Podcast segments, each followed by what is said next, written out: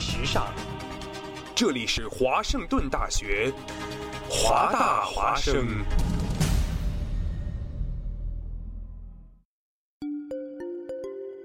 二零一四年的深秋，为了明年全新一季节目的呈现，还未入冬，华大华生的工作者们早早的就劳作起来。不管是否情愿，生活总在催促我们迈步向前。人们整装启程、跋涉、落脚，停在哪里，哪里就会响起广播。华大华声，广播对于每个聆听者是一段段故事，而对于传播者是切身的成就和喜悦。越是弥足珍贵的好节目，外表看上去往往越是平常无奇。辛苦传播给全身心带来的幸福，从来也是如此。服务华大，倡导多元，不仅仅是他们的态度，还有你们之间共同追逐潮流的脚步。二零一五，与华盛顿大学华大华生一起，认清明天的去向，不忘昨日的来处。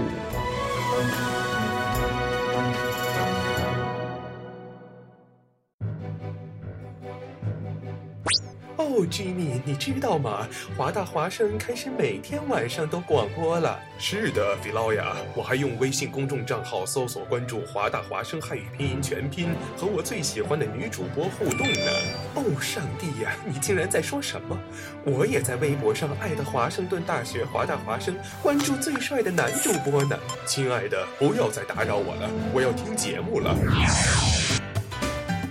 网络手机登录三 w 点华 voiceup.com 即可收听在线直播，或手机下载蜻蜓 FM 软件客户端，搜索华盛顿大学华大华声，随时随地随意畅听。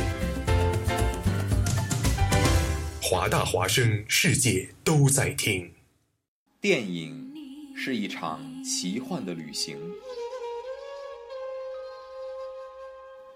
在由光影交织而成的世界中。总能有美妙的歌曲陪你一路同行。你可以在中世纪的城堡中寻找文化的印记，也可以在舞池里跳上一曲 tango。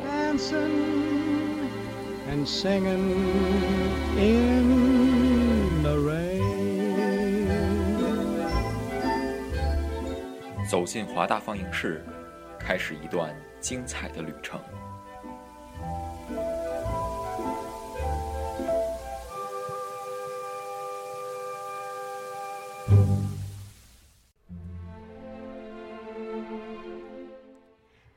亲爱的华大华生的听众朋友们，大家晚上好！这里是华大华生华大放映室，我是雅琪，我是小萌，呜呼，就在每周一的晚上跟大家见面了。哎呀，其实都不知道算不算晚上哈。刚才过来的时候，阳光明媚，哎，对夕阳西下，因为这个。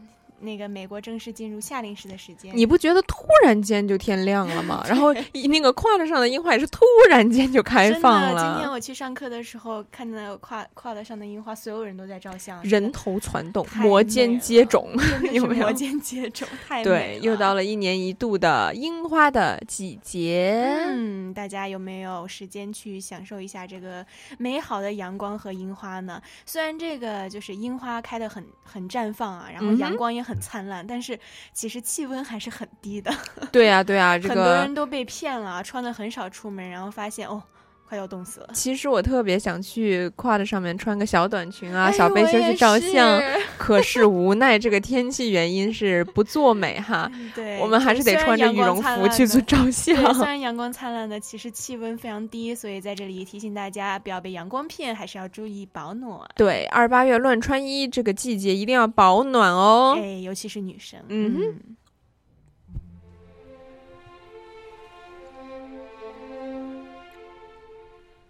那我们今天带来两部电影是什么呢？还是先卖个关子吧，给大家先听一下他们的 trailer，然后呢，希望有看过的同听众们呢，能给我们发微信过来。我们的微信平台是我们的微信平台是在微信平台上搜索“华大华声汉语拼音”，然后直接回复就可以与主播互动啦。然后，如果你想收听我们的节目的话呢，可以通过蜻蜓 FM 搜索华盛顿大学华大华声。对，如果想关注我们，也可以搜索人人和微博上的华盛顿大学华大华声，我们会随时更新电台消息。嗯，下来呢，我们就来听一下我们今天这个，今天我们要讲的电影跟以往有什么不同呢？好的，嗯，他只知道自己的上线叫老鬼，但从不现身。奴らのやり口からしてそうだろうな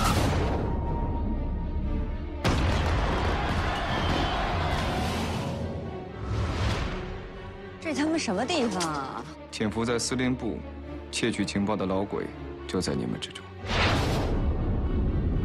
门从外面给锁上了。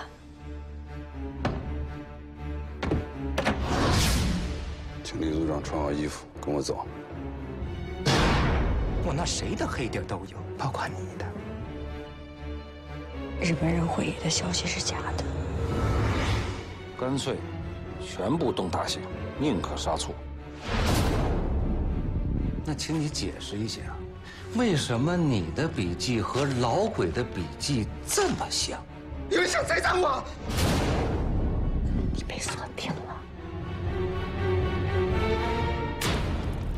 宁可错杀，不能错放。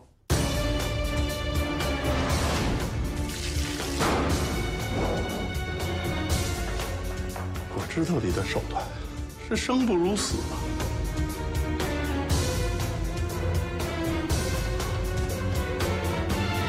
没有能力伤害你和你的家人。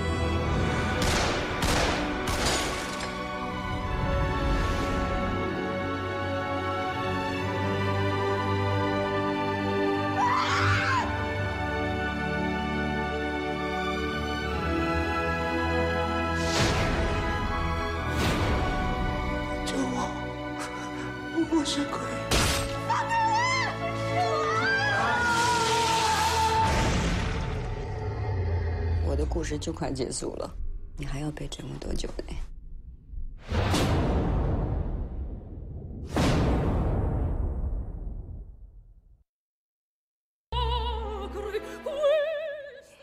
哎，刚才就是我们要讲的、即将讲的第一部电影的预告片啊。对，就是不知道观众朋友们有没有听出来啊？这个跟我们以往有不同的，就是今天我们要讲的片子，它是国产片呢。对，两部都是国产片，哎而且而且还是同一个女主角。嗯，同一个女主角演的。对，这个其实一听这个 trailer 挺好，就能分辨出来这是如果什么电影看过的话，应该是关键词都在里面了。听听众朋友们应该挺好知道这个是什么电影的啊。嗯那小萌你就来揭晓一下答案的吧。今天我们要讲的第一个电影就是二零零九年来自陈国富和高群书导演的《风声》。对，《风声》。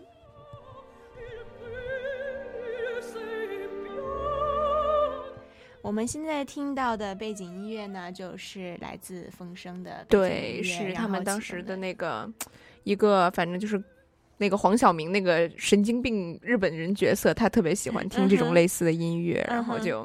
我就我听了以后，我就一下就能想到这个角色，所以就当成今天的背景音乐，嗯哼，也嗯会享受一下我们。对。从 trailer 可以听出来啊，这一部电影是一部谍战片，嗯哼，然后它是内容非常紧凑的这种谍战片啊。对，啊、当时我记得我去电影院看这部电影的时候，是跟我家人一起去看的。嗯哼，嗯、看到最后的时候，紧张的时候嘛，就非常害怕，因为当时也蛮小的。对对对二零零九年，零九零九年年上映的一部电影啊。然后但哇，这个零九年感觉很近，其实这么一想，已经有五六年了已经。六年了。你想一想，这哦个 no！时间简直是飞逝。我突然想，零九年不刚过去吗？然后就想，啊，六年了，我的天哪！零零九年的时候刚上，我应该是我还在初中，哎，我在高中，高中高我高二，对对对，高一对刚上高一的对对对，然后去看的这部电影，和家人一起看的，当时就觉得哦。哦，好紧张！对这个看这个的心情特别忐忑，尤其是看到他们受刑的时候，各种面对各种不同的刑罚，他们的那个感觉，嗯，所以就是心理上也是一种强大的刺激。然后这部影片获得了许多电影节的这个各种提名和奖项，并且在。我国的这个大众电影豆瓣网上获得了八点零分的高分，哇，这在国产电影就是上面来讲是非常罕见的。是的，是的。我为什么今天选择这部影片讲呢？是因为当时我看完这部影片的时候，我就觉得哇，这实在是一一部非常非常棒的谍战题材的影片。是，而且这个其实是第一部，它就是从电视就是谍战片的这种类型啊，从电视到电影的一个转换。对，是的，是的，是的。等于说它也是一个。启发点，然后也是一个代表作。嗯哼，像这个片子的导演陈国富是来自台湾的一个嗯导演，然后。也是你算年龄比较大，算经验非常丰富的一个导演了。然后，呃，他其实还有许多著名的作品，比如说我们看过的《狄仁杰之通天帝国》吗？对，是《之神都龙王》。还有对，然后《画皮》也是他导演的，《画皮二》二是他导，第一部是陈嘉上，第二部是陈国富导演的，就是他导演的。其实还有《一九四二》。哦，一九四二，对对对，对对对，这个都是比较有名，他是跟他一起合作的，嗯，所以说他导演出来的作品还都是非常有名的。然后像第二个导演，呃，高群书是大陆人，嗯，对，一个就港台，导演，对，真的是两岸三地合作了一个这样的好片哈。呃，就比如说《匆匆那年》，高群书也是其中的一个导演。嗯，对。然后呢，这部影片《风声》呢是根据同名小说麦家的同名小说《风声》而改编的。这个麦家是非常有名的，怎么说小说家和编剧。对。然后呢，他获得了第三届电视风云盛典的最佳编剧和第七届的茅盾文学奖。对。他他写的很多。就是这种谍战的这种类型的片子，呃，是的，是的，这种小说啊，比如说什么解密啊、暗算啊、风声，对，对，对，对，像听风者应该也是他的，哎，对，对，好像 暴露了什么？你暴露了什么？你剧透了小萌？没关系，没关系，这个就是这样一个。专长于谍战片的这样一个作者，也算是一个影人吧。他也是本片的编剧嘛，对吧？对。然后他其实本名呢叫蒋本虎虎虎，对，这个是虎字，《水浒传》的虎。对，这个不能露怯哈，我们顿顿时语塞了半天。对。哎，这部影片当时吸引我去电影院看的。其中一个原因也是他的演员阵容非常强大啊！你看他主要演员是华谊兄弟的很多所属的艺人，对，主演的有首先周迅，对，李冰冰、张涵予、黄晓明、苏有朋、王志文、英达，这都是在国内响当当的一线明星啊！这么多，对，是的，一大堆的一线明星聚集到这个这部影片中，其实里面还有就是《爱情公寓》里的邓家佳。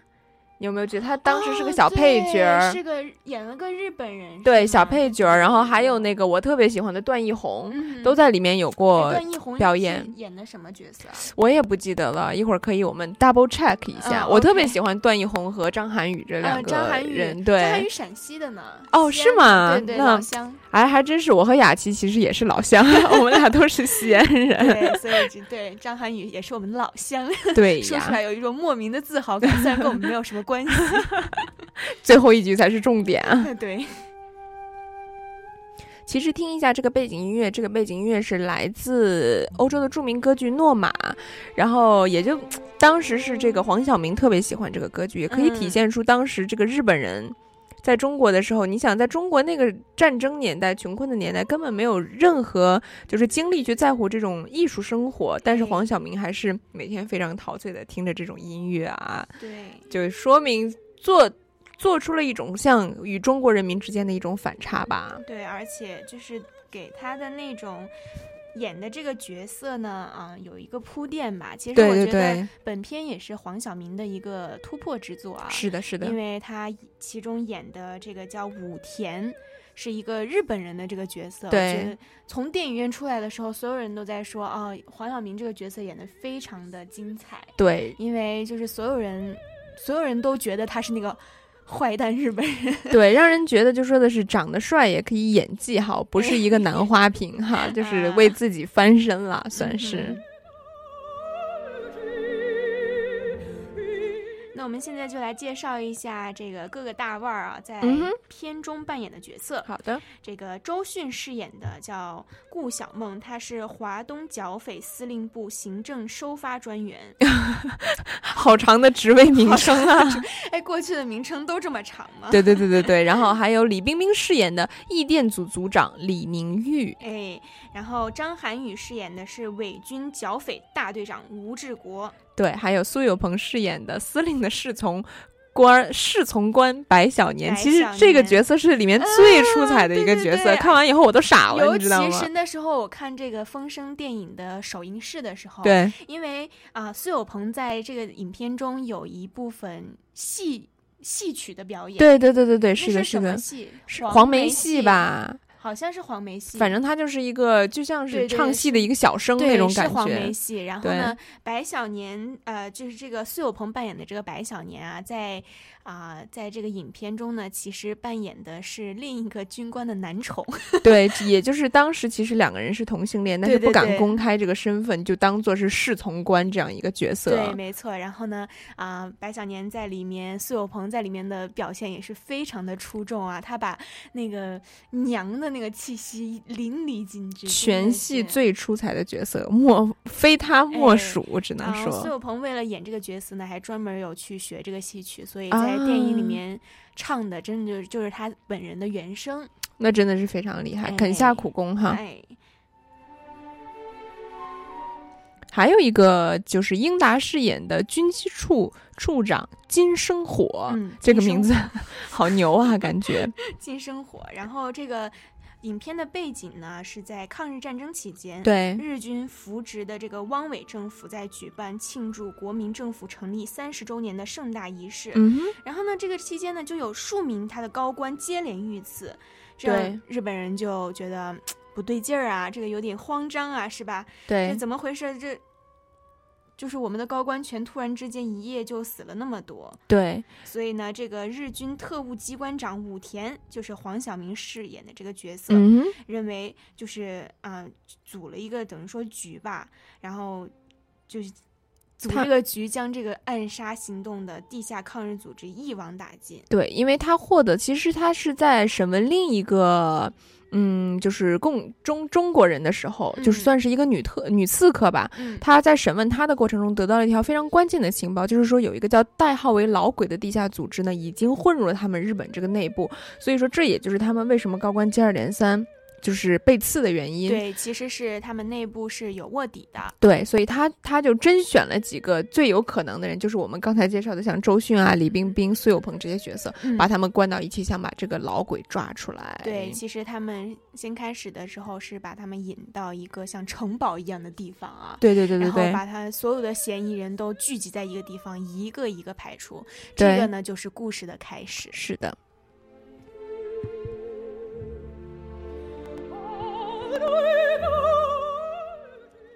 然后呢？接下来一开始大家都是不知道的，并不知情，就说去了也不知道是要干嘛，因为每个人有一个房间住，其实还是好吃好喝给供着哈，特别安逸。但是后来慢慢的就发现情况不对了，因为把他们一个一个带出去会进行审问。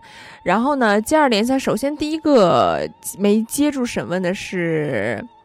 苏有朋这个角色吧，嗯，对，然后角色，因为对，嗯，他们就是他们通过很多方法来查出这个卧底到底是谁嘛，对，是的，所以他们让他们各自写一封信，嗯，通过查这个笔记，看这个笔记最像谁，对，是，结果呢，卧底，结果呢，他们发现这个卧底的笔记和这个苏有朋。饰演的白小年这个笔记是最一模一样，对，所以第一个这个目标就是白小年。对，当时白小年在受到审问的时候说：“你的笔记怎么和老鬼这么像？”白小年躺在我记得躺在那个地上，然后说：“有人要栽赃我，有人要栽赃我呀！” 我就觉得，哎呦，这个真传神演的。这个小萌学的也非常的传 神。我是个女的嘛，关键是为难了他哈，想用为难了为难了对对对，苏永朋这里面全是原声哎，真的吗？嗯，全。全是原声，没有配音。说实话，苏有朋这么大年龄也没有结婚哦。哦，是哦，我一直以为他和林心如可以在一起。对，但是所以也有人传闻，好像说他真的是就是有那个、那个倾向，但是。嗯，如果真的有的话，那还算真是本色出演了。也是，但是呃，起码我们看到的苏有朋没有那么娘。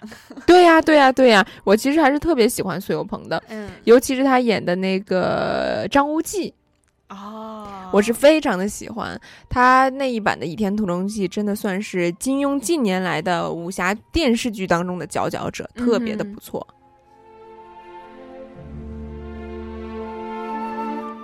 所以呢，这个黄晓明啊，他为了查出卧底，嗯，这个黄晓明饰演的武田就先后严刑拷打个人，对。然后所以五个人为了求自保，同时互相背叛出卖，对，是的所以，使无辜的，其实白小年还有金生火啊都很无辜，他们什么都不知道，然后莫名其妙的被卷入到这个事件中。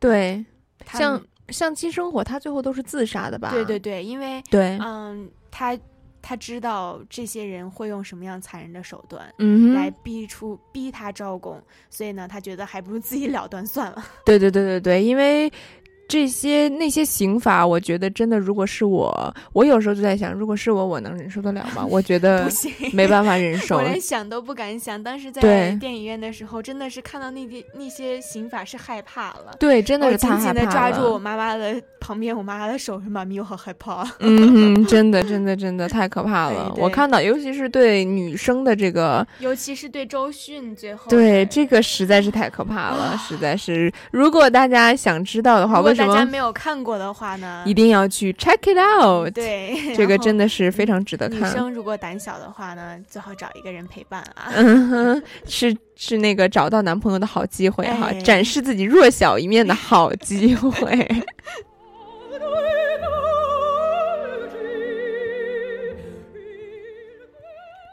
那最后有没有找到这个老鬼呢？最后的话呢，有没有找到？这要看让观众自己看有没有到底有没有找到这个老鬼。他这个黄晓明他们的计划到底有没有成功呢？这个要大家自己看了。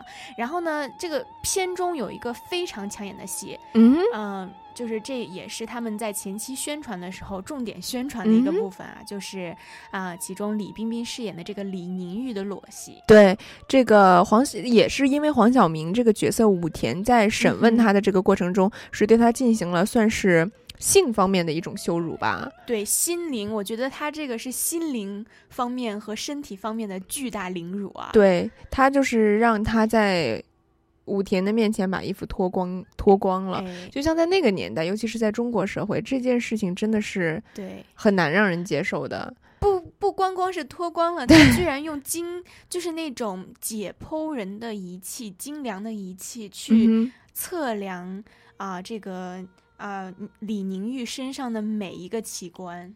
对，然后你就这么想，在一个陌生人面前，在一个你恨的人面前，他这样子羞辱你、凌辱你，是一种什么样的感觉？尤其是你是一个大家闺秀吧，也算是李玲玉那个角色，对吧？很温文尔雅、大家闺秀的一个角色。是啊、哥伦比亚大学毕业。哦，当时就是哥伦比亚大学毕业的吗？他在这个他在这个是一这个饰对饰演的好像是哥伦比亚，哇反正是一个非常有名的大学毕业的高材生，所以他其实本人是非常高傲，在那个年代，对你从一个留洋回来的，然后是呃长在军情六处工作的人，你想他是一个什么样高傲的一个人？他能在黄晓明面前被凌辱的一文不值，所以这对他最后人也崩溃掉对，心里是一个巨大的考验。然后呢，当时这个幕后的有一个就是幕后片花，等于说是、嗯就是嗯。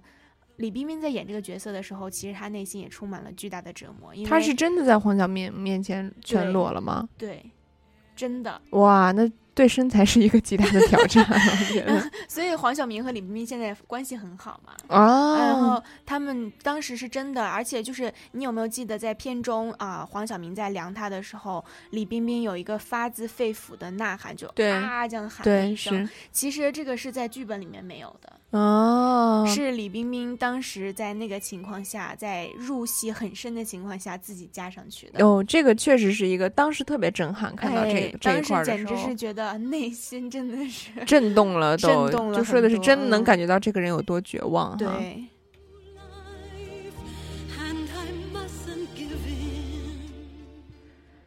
那下面我给我来给大家放一段这个来自《风声》的一个片段，这个片段也是雅琪刚才强烈推荐给我要放给听众朋友们的，就是。顾小梦，对对对对对，顾小梦她最后说的一段话非常的感人，这段话因为然后希望大家喜欢。顾小梦这个最后的遗言，也就是周迅饰演的这个角色，对，是的，我觉得周迅也是在这部影片中奉献非常大的一个女女演员啊，是的，是的，也是我看了这部影片也是彻底爱上周迅，因为之前我觉得啊对周迅没有什么太大的印象，但是自从这部影片之后呢，我觉得周迅真的是一个实力。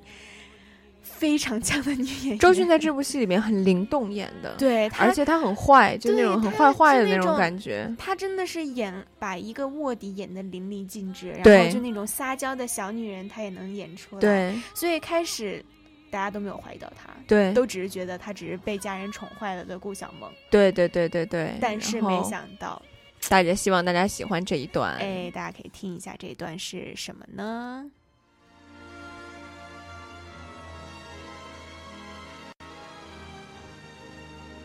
身在炼狱，留下这份记录，是希望家人和玉姐原谅我此刻的决定。但我坚信，你们终会明白我的心情。我亲爱的人，我对你们如此无情，只因民族已到存亡之际，我辈只能奋不顾身，挽救于万一。我的肉体即将陨灭，灵魂却将与你们同在。敌人不会了解，老鬼、老枪不是个人，而是一种精神，一种信仰。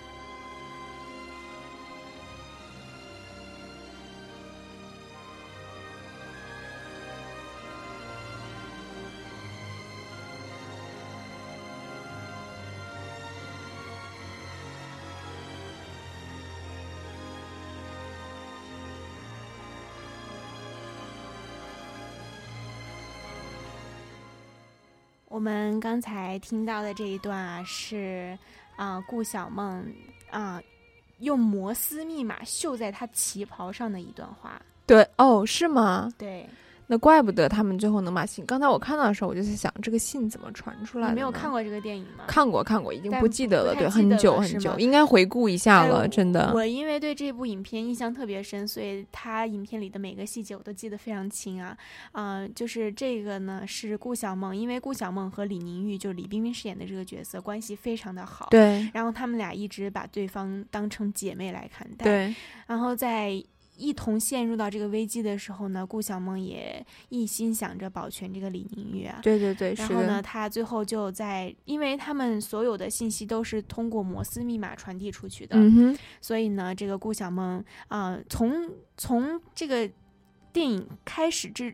开始他就在贯穿这个，就是铺垫这个，嗯，就顾小梦一直在绣一件旗袍，对，是的，是的，一直在绣，一直在绣，但是我们都不知道在绣什么。然后呢，这个我刚我们刚才听到的这一段呢，是啊，已经抗日战争胜利，然后这个张涵予饰演的角色就去找这个李冰冰，对，然后让他把这个旗袍翻出来，然后这个旗袍上面就绣的是顾小梦会说的话，对，是的，是的。然后当时其实呃，张涵予这个角色和顾小梦也是战友。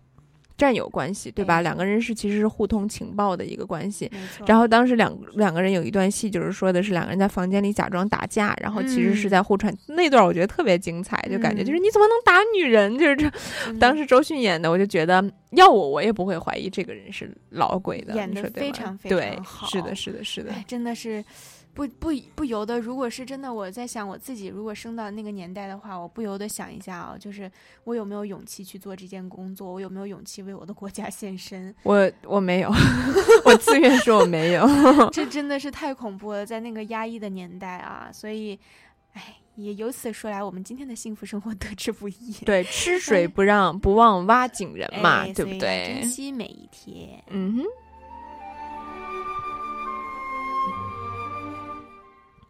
看一下时间，已经到了七点的二十九分，然后也到了我们节目的半点时刻。那么下来呢，我给大家放一首歌，这首歌也是来自嗯这个风声电影的，大家可以听听，呃，是谁唱的？嗯，给大家一个惊喜吧。嗯。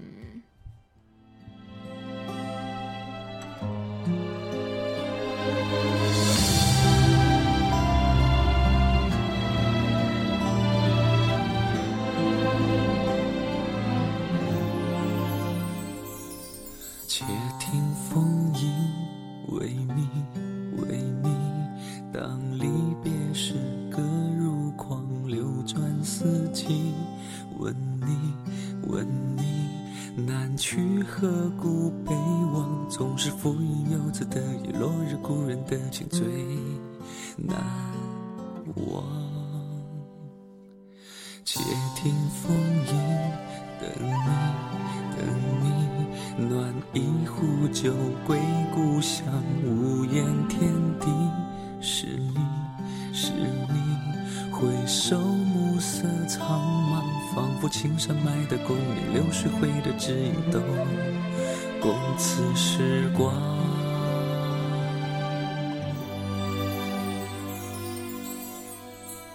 看见风在你的眼，自由的穿行。这自由值得追寻，听见风在我心里像一声叹息，说那些你的故事。山林里风歌唱，一重重如海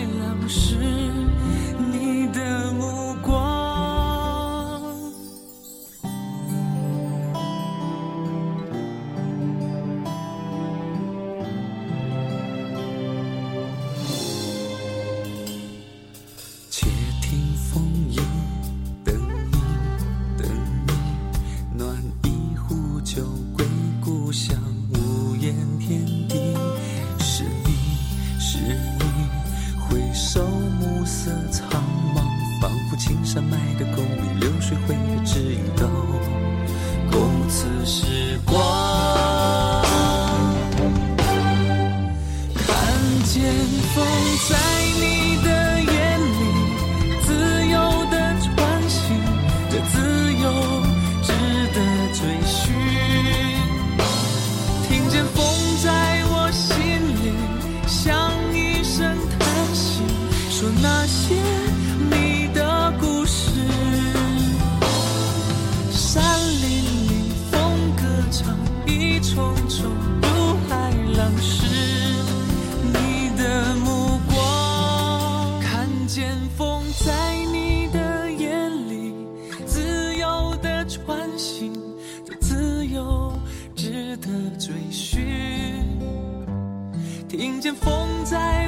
我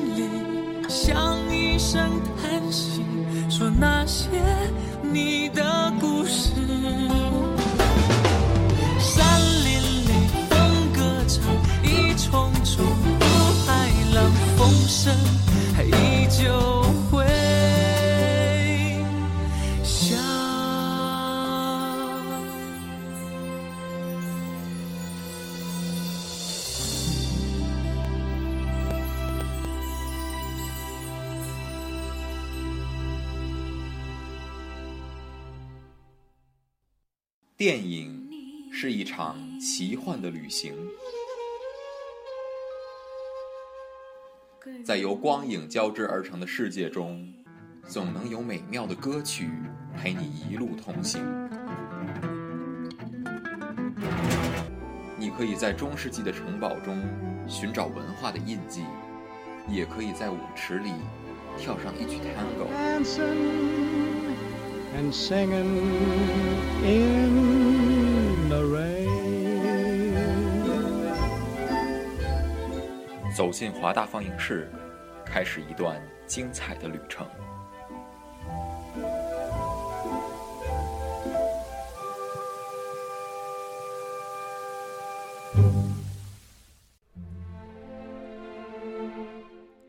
欢欢迎各位听众朋友们回到华大放映室，然后我是雅琪，我是小萌，什么然后我是雅琪，对，突然突然语塞了一下，然后我是雅琪，嗯这个措辞实在是有待提高。欢迎回到大家呃我们的直播当中，然后我们下来会为大家带来我们的第二部影片。哎，再次提醒一下我们的听众朋友，如果你想跟我们的互动的话呢，可以搜索华大华声在微信平台上啊，然后直接回复就可以跟我们进行互动了。对如果你想收听我们的节目的话呢，可以通过蜻蜓 FM 搜索华盛顿大学华大华生，对或 Tuning Radio 搜索 HUA Voice 来收听我们的节目。还有一个网页，小萌说一下。呃，网页什么什么网页 收听网页三 w 的华 voiceu w com 啊啊？原来是这样，大家一定要去多多支持哦。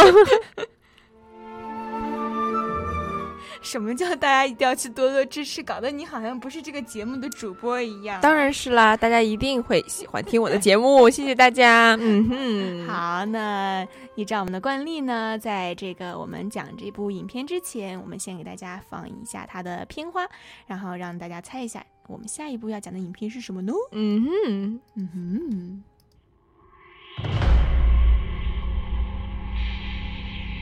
何冰，你知道七零一是什么吗？我带你去的地方只有结果，没有如果。那你挺适合七零一的，因为这里的人都喜欢赢。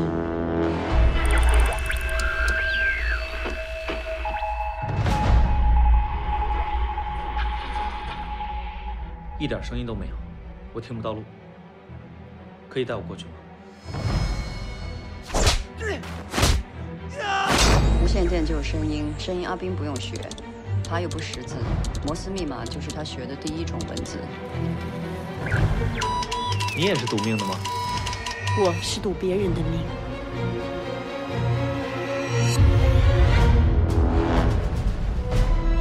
张雪宁，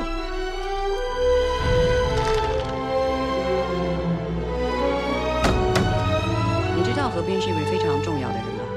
所以你想说，我和阿斌做朋友是为了想要漂白我的背景？这叫怕连累我啊！大家都是一道的，有什么连累不连累啊？快叫人来！我找到两个台。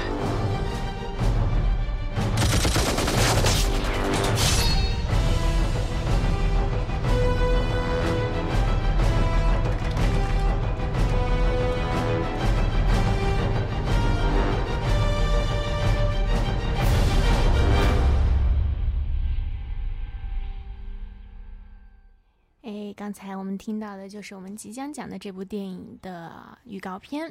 对然后大家首先可以听出来吧，应该它是跟前一部我们讲的《风声》是一部很相像的影片啊，嗯哼然后都是很紧凑的谍战片。对，而且其实两个就是片子的原著也都是来自一个作者麦家，麦家对，果然是擅长谍战片对，上一上一部呢，我们讲的《风声》是来自他的同名小说《风声》，然后这一部呢是来自他暗算中听风的一章。对，是的，是的，改编的啊。嗯然后呢，我们来揭晓一下答案吧。这个就是来自梁朝伟和周迅主演的电影《听风者》，你什么表情？花痴的一表情，副那种 Yes，Oh my God，真的是因为因为梁朝伟真的是我的男神啊！哦是吗对对对，我非常非常喜欢梁朝伟这个演员。然后啊、我是从看《无间道》爱上他的。对，然后他们的这个导演麦兆辉呢，其实就是《无间道》的这个导演嘛，哎其实就是两两他和梁朝伟就是一路合作过来，所以说《听风者》也是毫不犹豫的选了梁朝梁朝伟伟做男主。对，《听风者》呢是二零一二年上映的一部悬疑剧情片，是由麦兆辉和庄文强共同编剧、指导、改编对的一部电影。就算是《无间道》编底班底，因哎为这个庄文强和麦兆辉两个人就是合作《无间道》的，嗯然后真的是老友再聚，又现经典哈。而且呢，这个男男女主角也非常的抢眼，也是我最喜欢的男、男女演员啊。一个是对我家的梁朝伟先生，啊，梁朝伟先生 啊要犯花痴了。这个节目下面由我单人主主持哈，这个这个这个花痴的女人可以出去了。真的是真的是他的眼神实在是太迷人了，我受不了。对，然后哎，他在里面演了个盲人，但是仍然特别的迷人对对对对对然后女女演员是周迅，周对迅对，然后还有我们所熟识的范晓萱，就是她也是因为是个歌手，但是她在里面也是特有特别哎精彩的对当时在。电影院的时候看到范晓萱出演的时候，还挺惊讶的，因为我这是我第一次看范晓萱演电影啊。我也是因为从小是唱着她那个歌《雪人》长大的。雪人，我小时候唱她那个，她有什么经典的歌来着？有一个雪，一片一片一片。哎呦，跟我来唱一遍，唱一遍。因为我从小是看听，就是听，因为我妈很喜欢范晓萱，然后听她的歌长大的。这个雪人对我印象很深。然后当时在电影院看到范晓萱演的时候，就觉得哦，居然是她。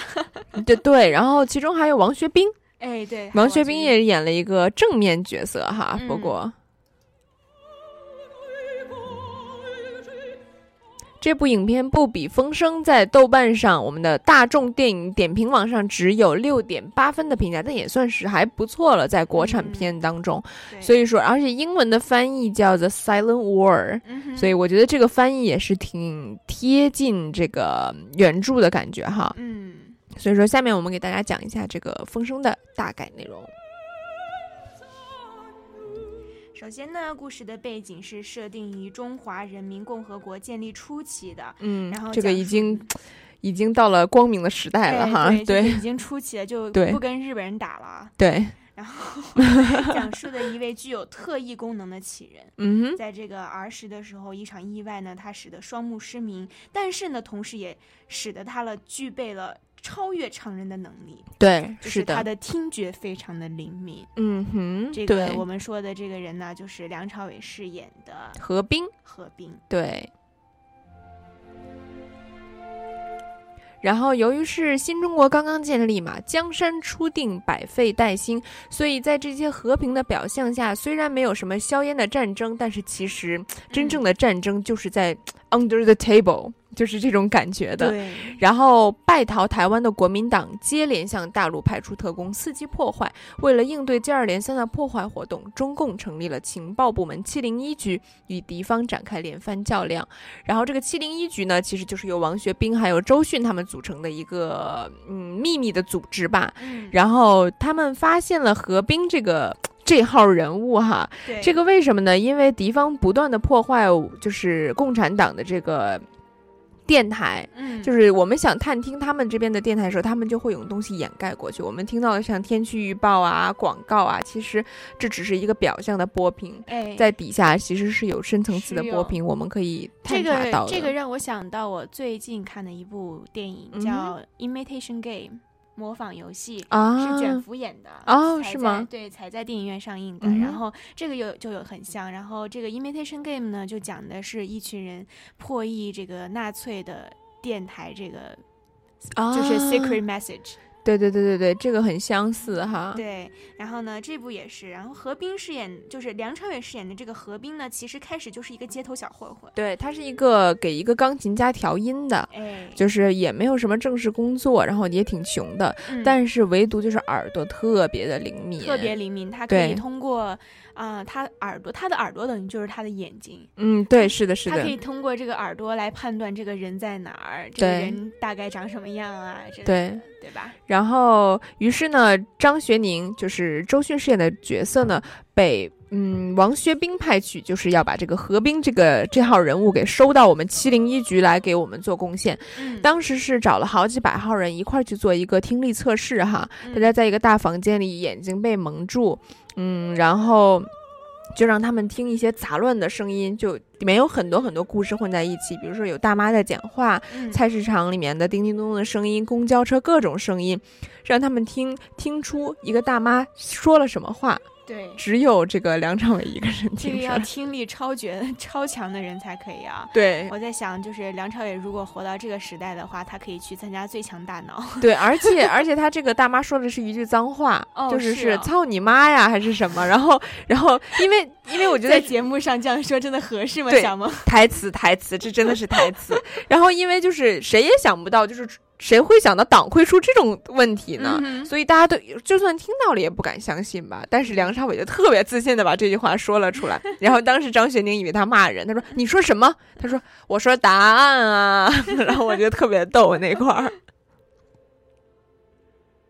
然后呢，之后其实就是梁朝伟啊，在这个七零一为这个七零一做出了非常大的贡献。对是的同时也破解了非常多的啊，等于说电码吧。对，是的，是的，是的。然后就是立了的大功，但是后来发生了一件事情呢，不知道算是好事还是坏事。嗯其实就是阿冰这个角色是一直特别喜欢张雪宁的，一直特别喜欢周迅的，对他不敢说，因为他觉得自己是个盲人嘛。哎，所以呢，但是有一个就是范晓萱饰演的这个角色，其实是非常爱慕着梁朝伟。梁朝伟的，但是好像因为范晓萱的这个角色有家庭，就是当时嘛，你想就是那个背景不是很好，嗯就是可能是富商或者怎么样，就是当哦时的成分不好，所以说大家就觉得他跟何冰的接近是因为他想漂白自己的家庭背景，哦所以说这个周迅这个张学宁也不是很信任他，但是最后两个人还是结婚了，因为梁朝伟觉得就是。就算是对周迅的一种死心吧，我觉得，嗯所以两个人还是结婚了。对然后我们来听一下另一篇这个关于风声的这个爱情片的采访吧。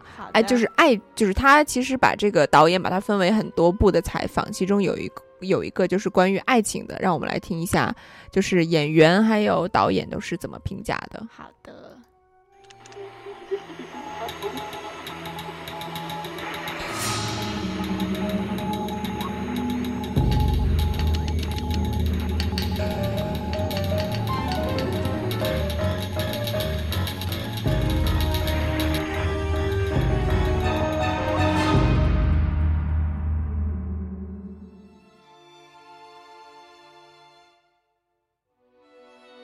得这个人物关系里面最吸引我就是何何冰跟张雪玲这个两个人物的关系。他们在戏里面好像是上司跟下属，也像是好朋友，但是其实也暧昧，感觉好像他们也对对方有好感，只不过没有表示出来。我觉得张学宁基本上生活的世界是非常复杂，而且是危险的。那当他跟何冰开始接触的时候，那他其实发现何冰他是一个非常简单的人。我觉得对于一个特务来说，一个单纯的人是很可贵的；对于一个干了那么多年的女特工来说，这个是非常有诱惑力的，非常吸引她的。那因为他的那种简单，可以让他开心一下，对，轻松一下。那所以他也是非常关心和爱护何冰的。所以会来调查我，想要调查我是不是为了要洗我的底，为了我的清白而去跟何冰在一起。当然他是为他好，因为他想保护何冰。他也可能觉得他有一点点爱上这个傻子，他也觉得很奇怪，没没有可能，这个我心中其实是他才是我爱的男人，但是这个爱我也不可以敢讲出来。然后直到周迅要离开梁朝伟的时候，他才发现自己对梁朝伟确实是有有那一种感情，但是因为那时候啊，梁朝伟已经有了范晓萱了，大家都把这一份感情压抑下来。呃，反而我跟沈静就比较简单，就是我后来碰到一个女生，也是在组织里面工作，因为因缘巧合，两个人就结婚，然后她变成我老婆。沈静是觉得，也许她跟张学宁的感情更深更稳固，那他们两个一种生死之间的一种情谊是没有人可以取代的。呃，沈静跟张学林之间的矛盾其实是很轻轻的，到呃感情有了结论的时候，反而这种很微妙的矛盾会演变成很微妙的友情出来。有有一场戏就是在医院里面，梁朝伟、周迅跟范晓萱，好像是一个三角关系，应该充满了冲突的，但是我们现在拍出来的效果就是充满了爱的，呃，而那种爱不是爱情那种爱，是人与人之间那种关怀。郭英东从从来没有很直接的表达过他对张学宁的感情，但是在整个戏里，间接的都有表达。我想这个到时候观众可以去看，这个也是这个戏比较特殊的地方吧。他对他到底是喜欢还是不喜欢，其实我觉得他自己都分不清楚。因为当他回到七零幺的时候，他回到现实生活的时候，他又是非常非常职业的，他是不能有这种情感的。所以我一开始是一个很中国式的的讲法就是这样，只是爱情他们都很压抑的。如果完全是一个零零七七的戏，他可能他们他们整个晚上已经已经上床了，可能只是很多这些戏。我自己常常觉得这一种感情是，其实啊、如果在电影里面表现出来，是一个蛮蛮美的一种人物关系的。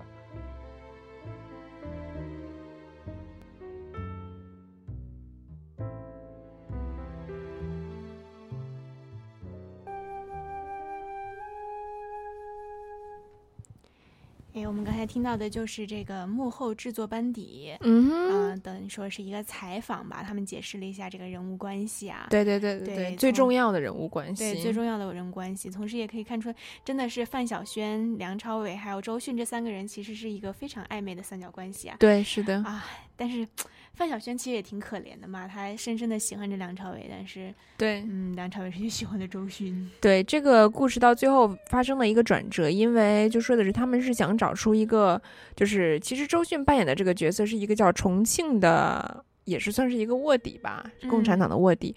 然后呢，由于他这个卧底有一次就说的是他一直是执行一个一些秘密的任务，没有被发现。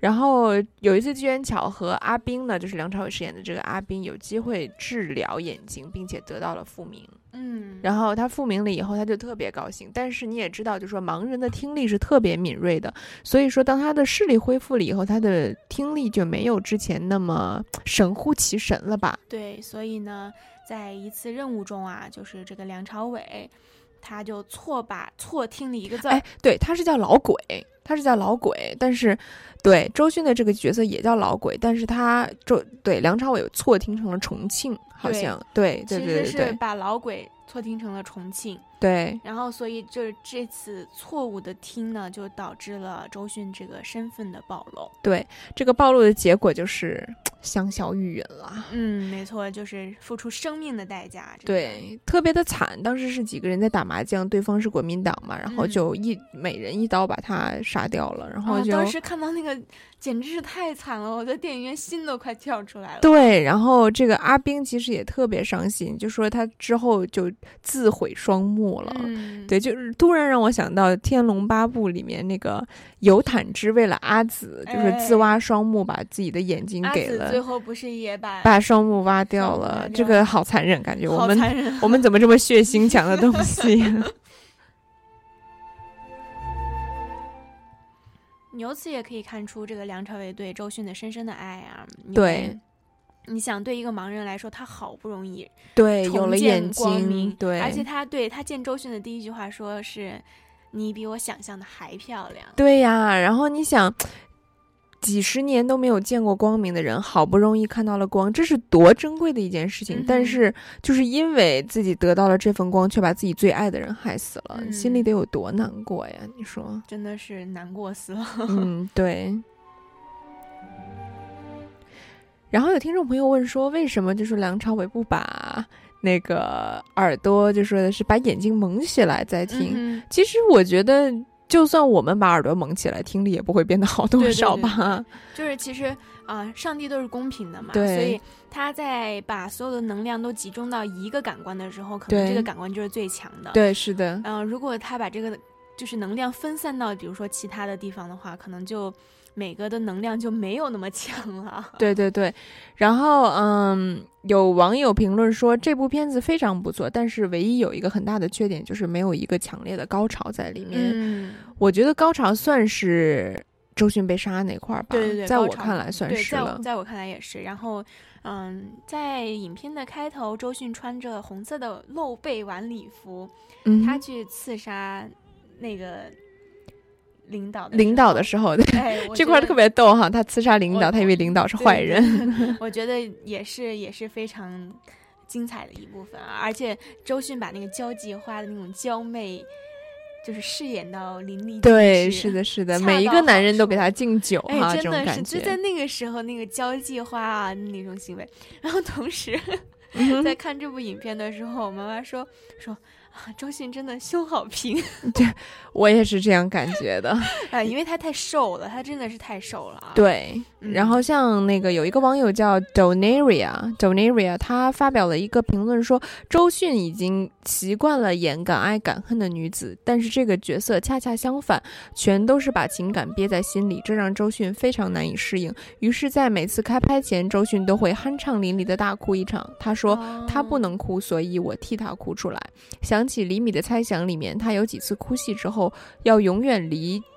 远离剧组的地方释放，回神之后才能过正常的生活。她真的是用生命演戏的女人。哦，我发现周迅和梁朝伟这两个演员都是属于这种一入戏都入戏很深的呀。对因为我之前有听说过梁朝伟，他如果要准备一个角色的话，他要提前两个月进入这个角色。对，是的，是的，是的。然后他就真的是会进入到这个角色不说话，比如说这个角色就很很安静，他就会不说话。对然后他在演完这个角色之后呢，要用比如说两三个月的时间来走出这个角色。对，其实有很多这种伟大的演员，比如说像美国的克里斯汀，嗯就是演那个《致命魔术》啊，然后那个《金陵十三钗》Christine 对对对，你说他，而且他之后演了《美国骗局》，他的身身材就是他在《美国骗局》演一个超级大胖子，巨丑，这种大肚子，那种大肚肥男胖的对，然后就头发也是稀稀疏疏的，就是那种横横横渡长江那种发型，你知道吧？但是他，你记得他在《致命魔术》里面是个非常帅的小伙子，对，两部电影并没有差太远的对对啊对对两部电影并没有差很远，但是他就是为了角色不断的增肥减肥增肥减肥对，所以这个演员真的不是谁都能干的啊。对，所以大家只看到他们光鲜的一面，其实没有想到他们背后付出了多少的努力和心酸。嗯哼，其实还有一个前几天有一个老演员，国内的老演员评价，就说新一代的演员的时候，点名批评了一个、啊这个，你有没有看这个报道？我看这个报道，点点名批评了一个国内某知名最近很火的小花旦，小花旦啊，对这个对大眼美瞳小花旦，这个说他好像就是不入戏，就说的是不愿意为了角色去牺牲自己，然后听说是没有什么礼貌啊。对，然后我说实话，我也不是很喜欢这个演员，一开始嗯就不是很喜欢，对。呃，我没有感觉。对我没有什么大感觉，就是对这个演员。所以说，青年一代的演员呀，你们还是要多向老老一代的演员辈学习，对，为了这个，那样才可以长久，就是对嗯，做好一个演员的本分吧不要一味为了挣钱而接一些比较等于说对 low 的片子啊，还是要下苦功夫把这个角色哎。你就想这个小花旦确实没有拍过什么电影吧？嗯嗯，全是电视剧。对对对，是的，是的，是的，但是在这个看脸的世界，我们也就不说什么。对对对对，我觉得我们俩的颜值可以比过他。哎，好自信。对，好了，看一下时间呢，已经来到了七点五十七分，然后今天的华大放映室就要跟大家说再见了。嗯、希望大家喜欢我们今天推荐的这两部电影，一部是《风声》，一部是《听风者》，对一部谍战片啊。嗯然后在节目的最后，小萌给大家放什么歌呢？也是来自《风声》的一个插曲，是由主角黄晓明演唱的，名字嗯就叫《风声》。然后希望大家喜欢这些国产剧。如果你有什么想看的电影，可以发到我们的微信平台上，下周我们会把这部电影带给大家。哎，对，谢谢大家的收听，下周再见。下周再见。如你看出我那无形的伤痕，你该懂我不光是好胜。一邪一正，我会是谁的替身？真作假，是假当真。说来遗憾，就算我有多坚韧。若有似无，有什么凭证？半喜半悲，爱本来是双面人，是非任他们议论。每半点风声，命运却留下指纹，而你却不能过问。别走漏风声，爱我比敌对残忍，灿烂却是近黄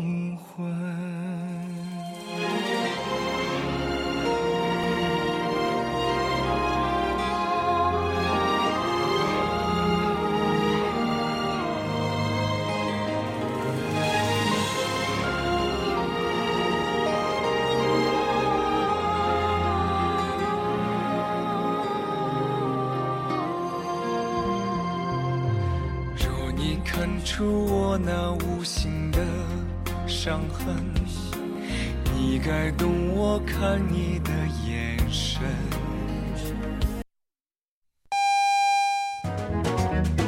饭后甜点除了华大华生，再来一份巧克力之吻吧。现在是晚上八点钟，我是 Peggy 许哲佩。爱上你那可口的